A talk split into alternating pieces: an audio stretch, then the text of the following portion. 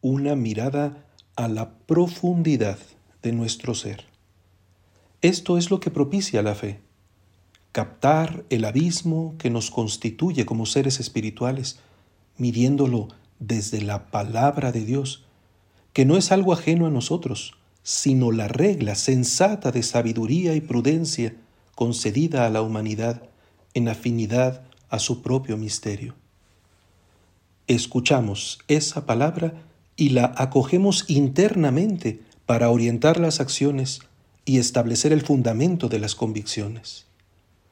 Permitimos que nos nutra su savia para que nuestro proceder tenga cordura y nuestro entender acierto.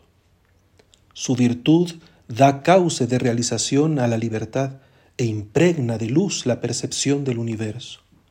Su belleza armoniza en figuras nobles la experiencia, otorgándonos paz y alegría.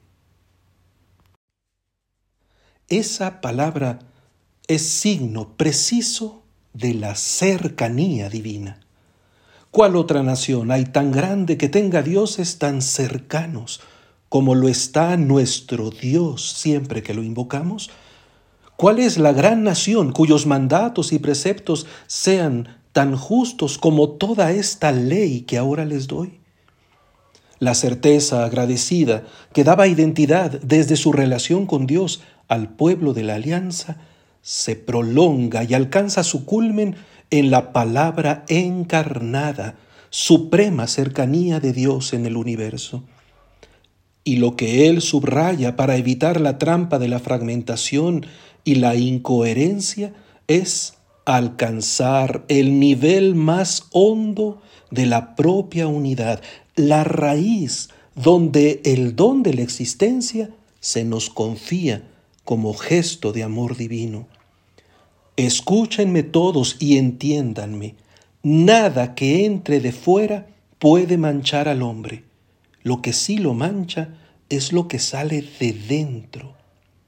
Su elenco de vicios no es la cantilena fastidiosa de un ritmo regañón, sino la advertencia del fracaso humano que fractura el interior.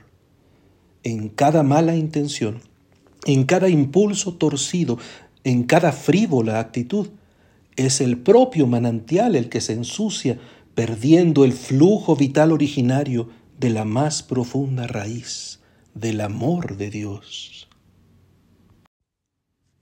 Esa intimidad de gracia florece como acciones de bien. La unidad brota de la semilla, no de una red exterior o de un molde externo.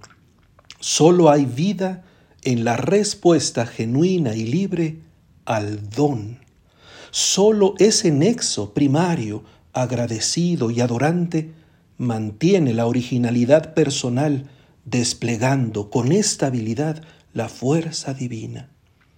Por eso invita el apóstol a aceptar dócilmente la palabra que ha sido sembrada en nosotros y es capaz de salvarnos.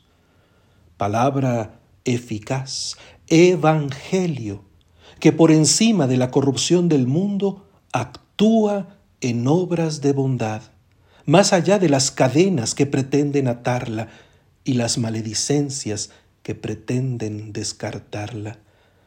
Palabra, sin embargo, que aunque se expresa en la piel y cunde en lo exterior, encuentra su sede en el corazón del hombre. Es ahí donde el mandamiento de Dios quiere enraizar donde las conductas dejan de depender de la presión de las modas o la inercia de las costumbres, para que brote la flor de agradable aroma y el fruto de las buenas obras. La intimidad no custodia como tesoro más valioso sentimientos ambiguos, ni espacios caprichosos de imposición egoísta. Al contrario, su perla más fina que es también semilla discreta y promesa poderosa, es la palabra venida de lo alto, el regalo mejor, en el que puede reconocer la versión más nítida de su propia identidad. La mejor ejecución del propio ser se logra precisamente en la docilidad a ese don. Entre más estrecha su respuesta a la cercanía de Dios, entre más responde con escucha a la palabra pronunciada, entre más vibra con emoción sincera ante la hermosura manifestada, más capaz se vuelve de realizar su propio misterio. No es, como tantas veces se ha proclamado en nuestro tiempo, que la presencia de Dios en nuestras vidas nos hurte de nosotros mismos. Al contrario, entendemos la originalísima naturaleza de nuestro ser, la más propia pertenencia de nuestra condición, en la medida en que más acogemos el desbordamiento gozoso de Dios sobre nosotros. Esa bondad es simultáneamente religión piadosa y comunión fraterna. Contra todo engaño es la puesta en práctica de la palabra. La religión pura e intachable a los ojos de Dios Padre consiste en visitar a los huérfanos y a las viudas en sus tribulaciones.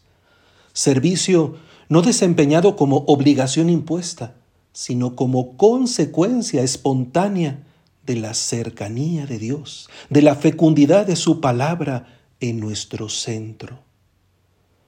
Al celebrar aquí su palabra, no nos alejamos del mundo, sino consagramos el mundo desde la unción profunda que nos ha sellado como pertenencia del Señor.